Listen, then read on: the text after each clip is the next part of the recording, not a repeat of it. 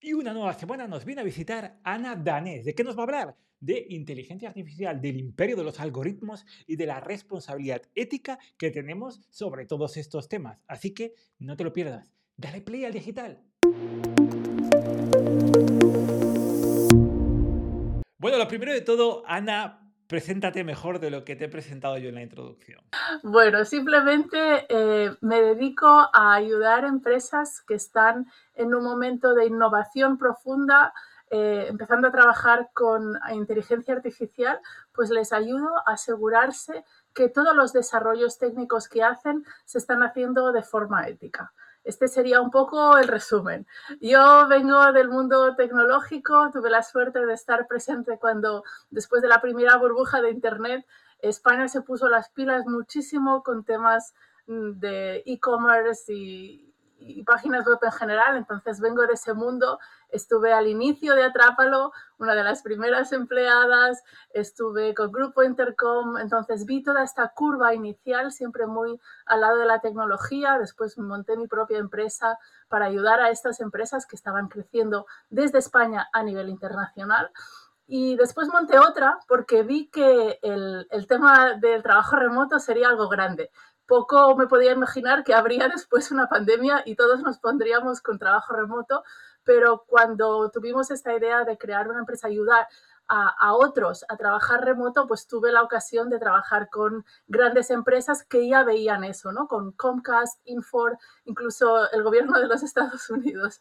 Así que siempre en, la cresta de la ola, eh, después vi que había uh, un gran potencial uh, de la inteligencia artificial y un gran riesgo, que si quieres después hablamos de ellos, ¿no?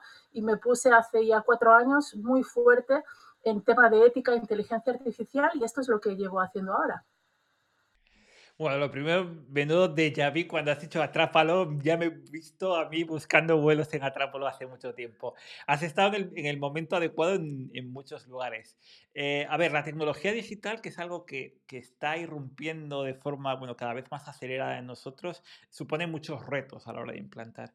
Pero mi primera pregunta va, va en, el, en, el, hilo de eh, qué es lo que ha llevado a que hay muchos profesionales como tú que hayáis... Eh, focalizado vuestra atención dentro del desarrollo ético de la inteligencia artificial. ¿Qué, qué, cuál es el gran motivante de todo esto?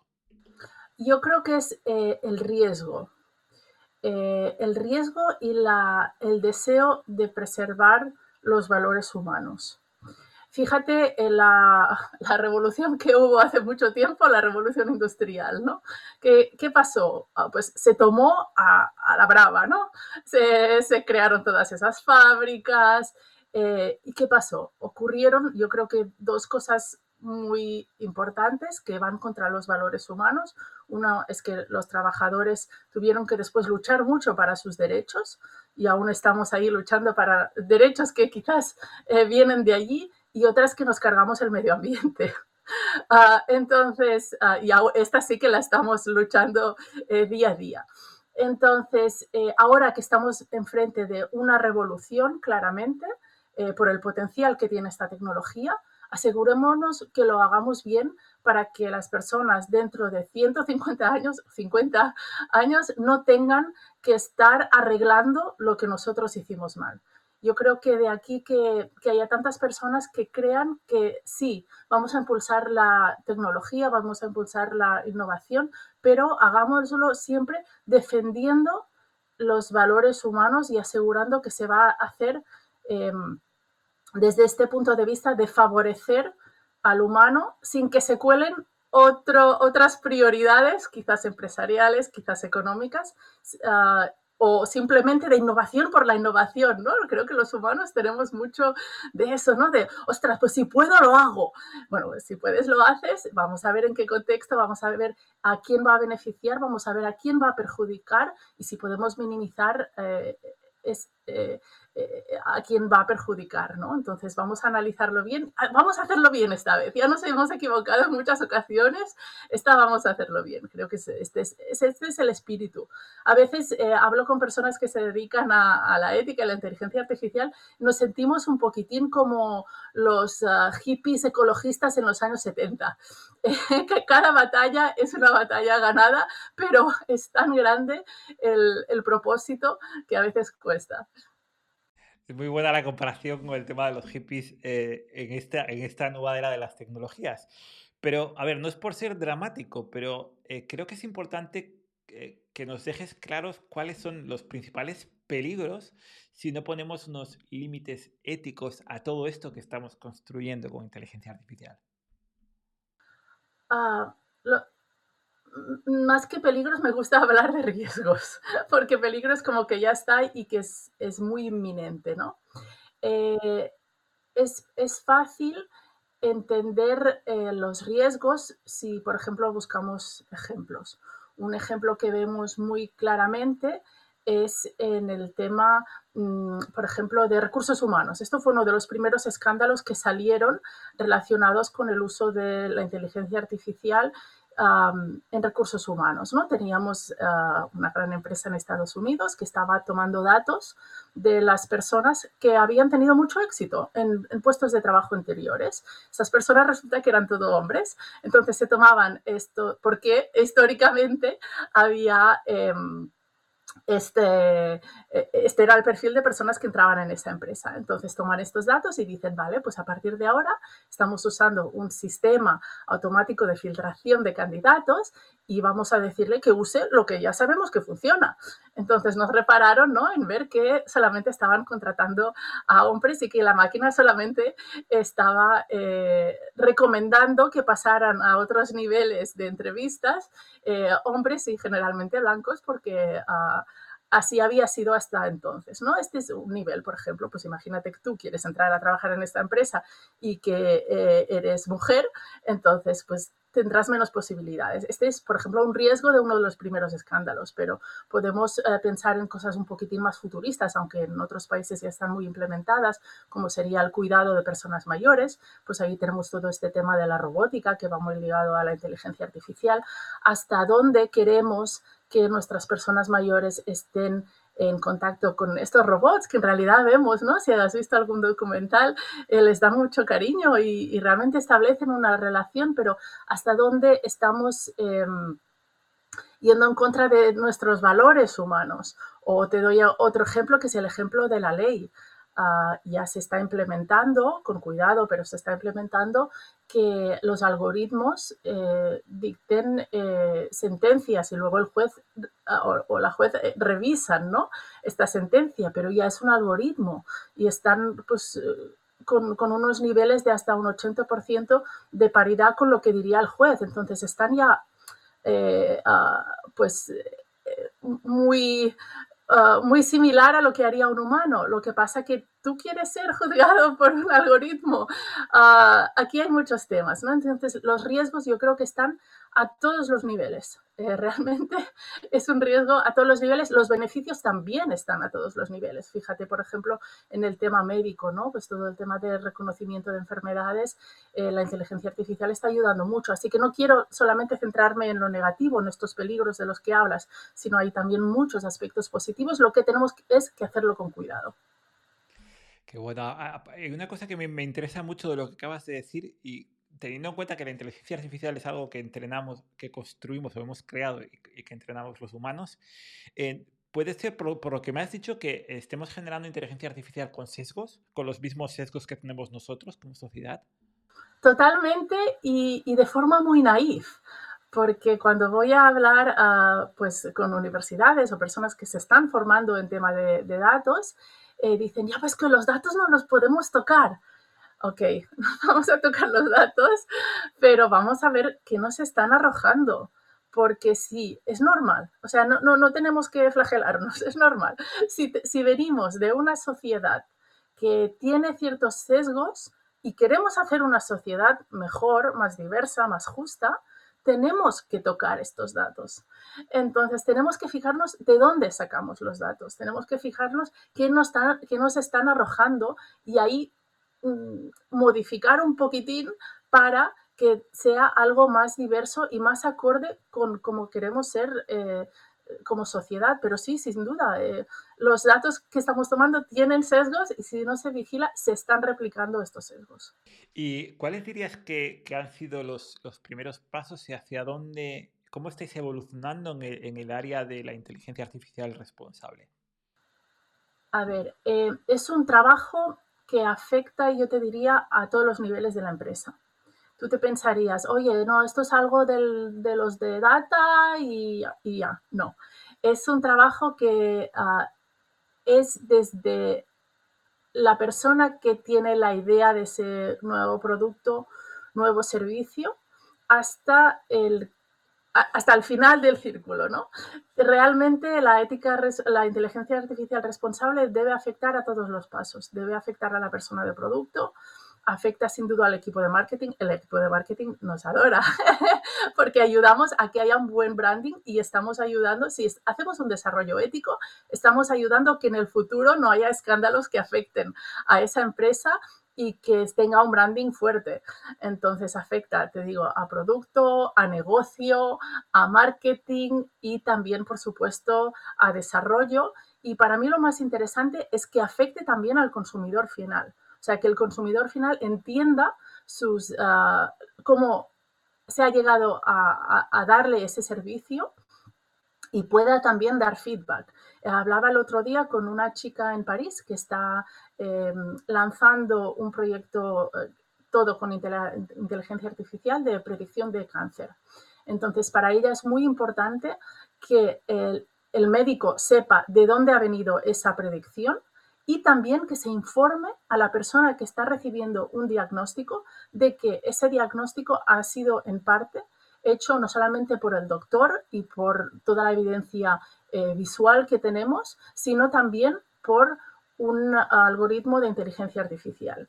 Y eh, para ella también es muy importante dar esta transparencia al doctor ah, y también al paciente y también que luego pueda haber un feedback porque no es solamente que las máquinas nos arrojen resultados predictivos, eh, sino que nosotros podamos ver cuál ha sido la realidad y este loop se cierre.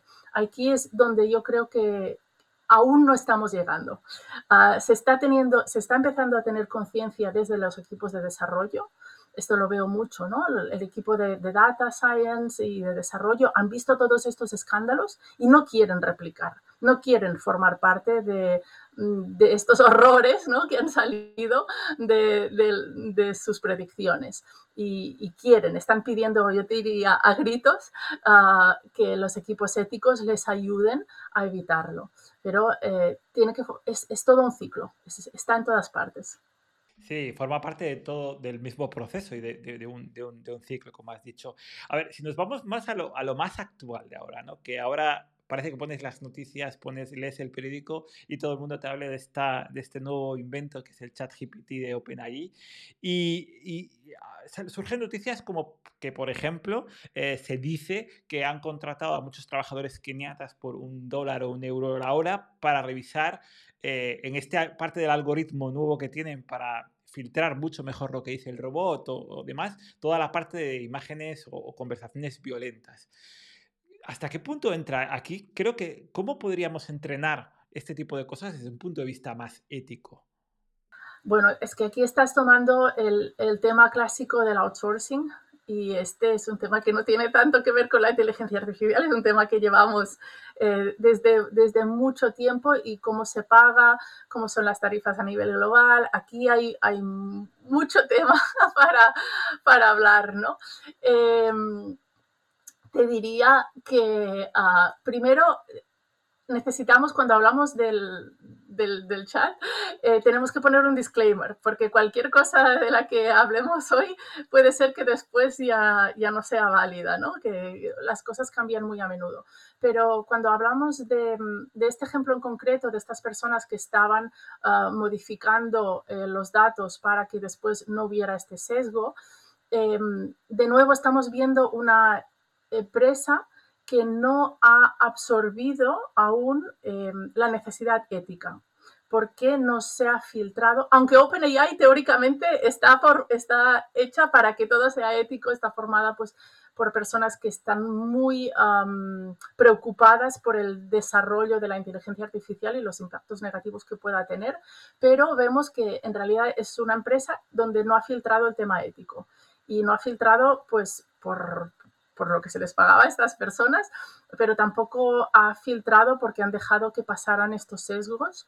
Em, y esto es muy típico. Tenemos estas eh, empresas que están mandando trabajo a otros países que tienen otros valores y que tienen una educación distinta, ¿no? Por ejemplo, salió otro tema muy divertido, eh, el de la rumba. Había un, bueno, la aspiradora esta que tenemos en casa, ¿no? Ah, entonces estaban haciendo un prototipo, tenían unos beta testers en Estados Unidos y, y, y, eh, esta rumba estaba grabando a las personas.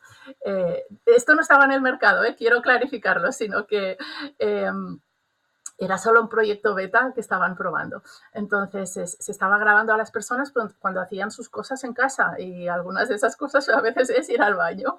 Ah, entonces las personas que estaban en, otro país donde no estaban conscientes de, de, la privacidad que requiere su trabajo porque no habían recibido este input, pues se dedicaban a sacar eh, screenshots, pantallazos de, de, lo que sacaba la rumba y ponerlos en, en los medios eh, sociales, uh, pues partiéndose el culo, evidentemente.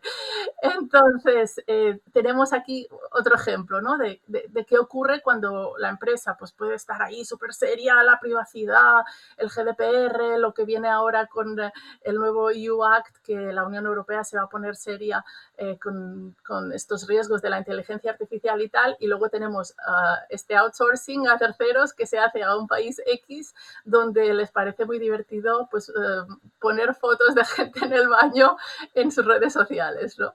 Entonces, aquí hay de nuevo mucho trabajo a hacer para asegurarse que todos los estadios eh, del desarrollo de esta inteligencia artificial pues son éticos. Eh, y, hay un momento en el que puede llegar a ser tarde, o sea, me explico. Eh, parece que lo que ha logrado esta inteligencia artificial eh, tan popular de ChatGPT es el efecto que se llama singularity, ¿no? Donde ya ha alcanzado de alguna forma a lo que podría decir o cómo podría conversar una persona humana. Llegado a este punto ya es tarde para aplicar criterios éticos, es decir, todo lo que no hemos hecho antes lo vamos a poder, no lo, o sí hay. ¿Cuáles son tus consejos? Porque eh, creo que he entendido muy bien que tiene que estar dentro de todo el proceso. Entonces, entiendo que lo importante es empezar desde el principio, desde la primera semilla de la inteligencia artificial, ya con este concepto de inteligencia artificial responsable. Sí. Eh, no, soy, no puedo ver el futuro, entonces no sé eh, qué ocurre en el caso que lleguemos a, a, a la singularity, luego si hay marcha atrás, no lo sé, pero vamos a hacerlo bien. O sea, tenemos oportunidad de hacerlo bien pues vamos a hacerlo bien ahora, ¿no? Es como que, que no hay excusa. Claro, eh, además, eh, dentro de todos los sectores hay alguno donde sea especialmente crítico la parte ética, porque claro, eso se puede aplicar a cualquier sector. Y entiendo que habrá algunos sectores donde por sus, por sus suspicacias pueda ser más peligroso. Entonces, ¿qué opinas al respecto? Sí, hay, hay sectores que tienen que ir con especial cuidado. Hay el sector financiero, ¿no? Por ejemplo, pues imagina, ¿no? que, que, no hubiera las regulaciones que, que hay. Imagínate que, que, tú eres una persona eh, pues de, un color que por alguna razón históricamente se ha considerado que, que tiene ingresos inferiores y entras en un banco, eh, hay un sistema de reconocimiento facial ya te categorizan, te hacen pasar a una mesa y no a otra, tú vas a pedir un crédito, pues ya te ponen eh, ahí con los que no se lo van a dar eh, y que después miran uh, pues, tu histórico y por los sesgos que hay de, de personas de tu edad, de tu formación, de, de tu raza, eh, entonces automáticamente te lo denegan, ¿no? Esto en el sector financiero, esto nos afecta a nivel particular. Otra, otro tema con el sector financiero del que no soy experta, y quizás ahí tienes otra entrevista, es saber hasta qué punto ahora mismo la inteligencia artificial está tomando decisiones en los mercados y qué peligros esto tiene. Aquí yo tengo, porque si estamos utilizando eh, inteligencia artificial para todo, eh, seguro, segurísimo que los mercados están en un porcentaje quizás alto eh, siendo decididos por, por inteligencia artificial. Entonces, ¿qué regulaciones hay? Lo desconozco, tienes ahí una entrevista. El sector legal, también mucho cuidado con esto. El sector de los recursos humanos, también cuidado. El sector médico.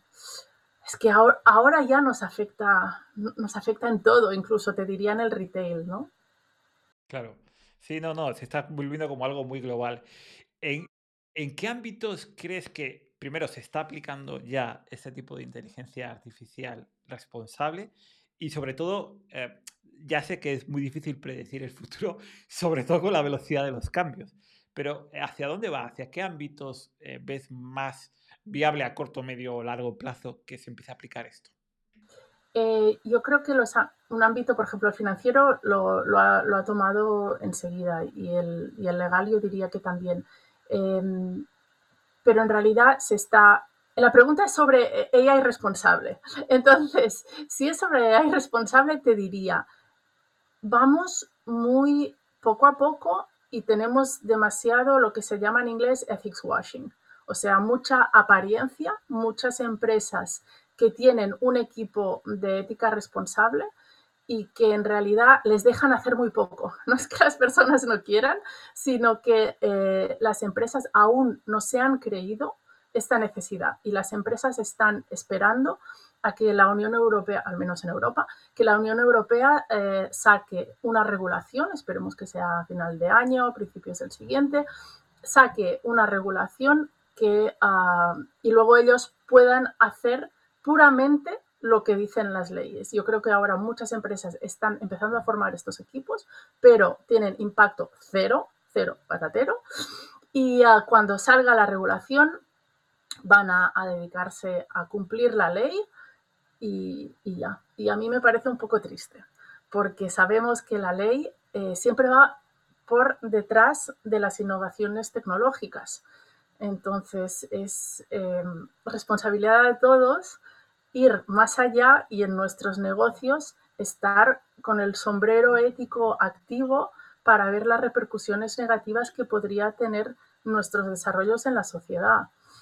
Entonces, yo creo que aún estamos en un muy deficiente en, estos temas.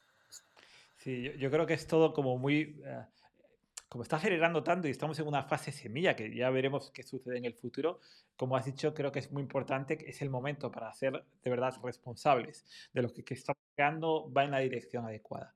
Em, una pregunta muy relativa es que la aceleración de estos temas en los últimos meses ha sido como muy exponencial. ¿Crees que en algún momento eh, vamos a tener problemas para diferenciar o para discernir entre lo que es inteligencia artificial y lo que es humano a nivel de, toda esta información? Hombre, mírate los deepfakes, ya los tenemos aquí, ¿no? Ah, ya está, ya ha llegado eh, eh, eh, esta historia en la que pues puedes tener ahí a, a, Trump, no sé, diciendo cosas contrarias a lo que él cree, o lo que es, yo creo, aún más peligroso, cuando tenemos a, deepfakes que son de que están replicando em, periodistas. Porque de alguna forma aún nos creemos al periodista, ¿no?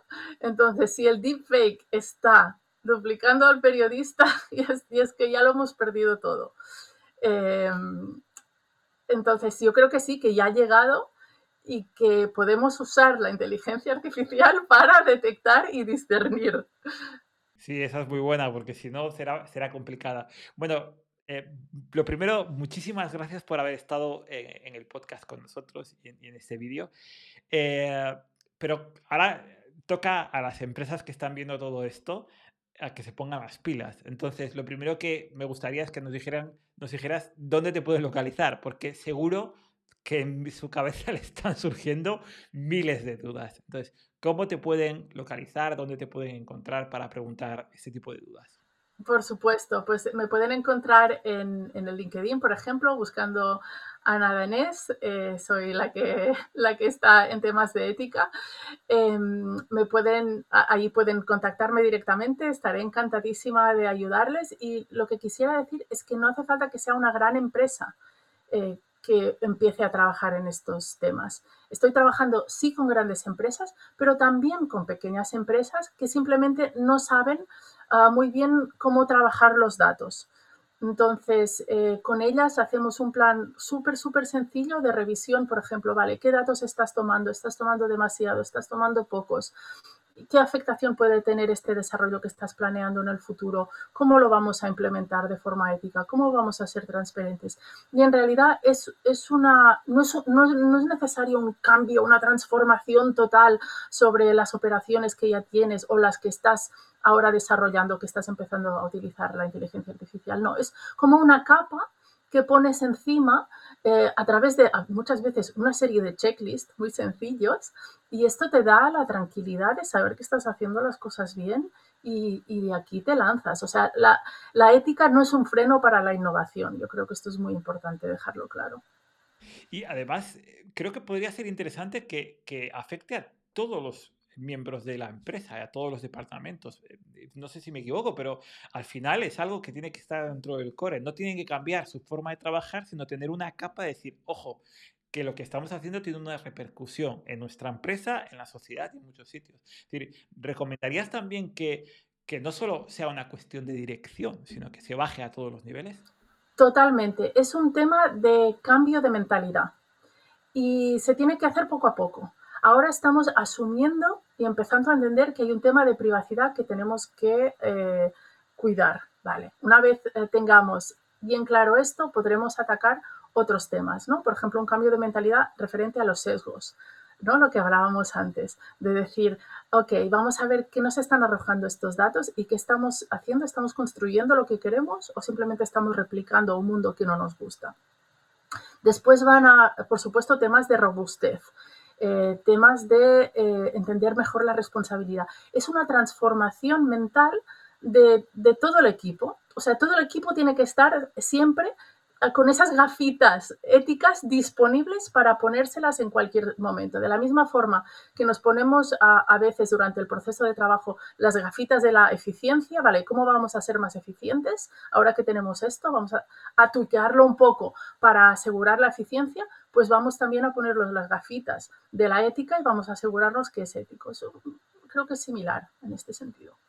Muy bien, la analogía me ha encantado porque todo el mundo está obsesionado con la eficiencia y ojo que no tengas un problema en otro sentido. Así que, Ana, muchísimas gracias por estar con nosotros. Nos vemos en las redes y estoy convencido de que habrá gente que te preguntará porque es un tema que ya no solo por, por lo que implica hoy en día, sino por lo que va a implicar en el futuro, es trascendental. Fantástico, un placer y siempre estoy aquí disponible.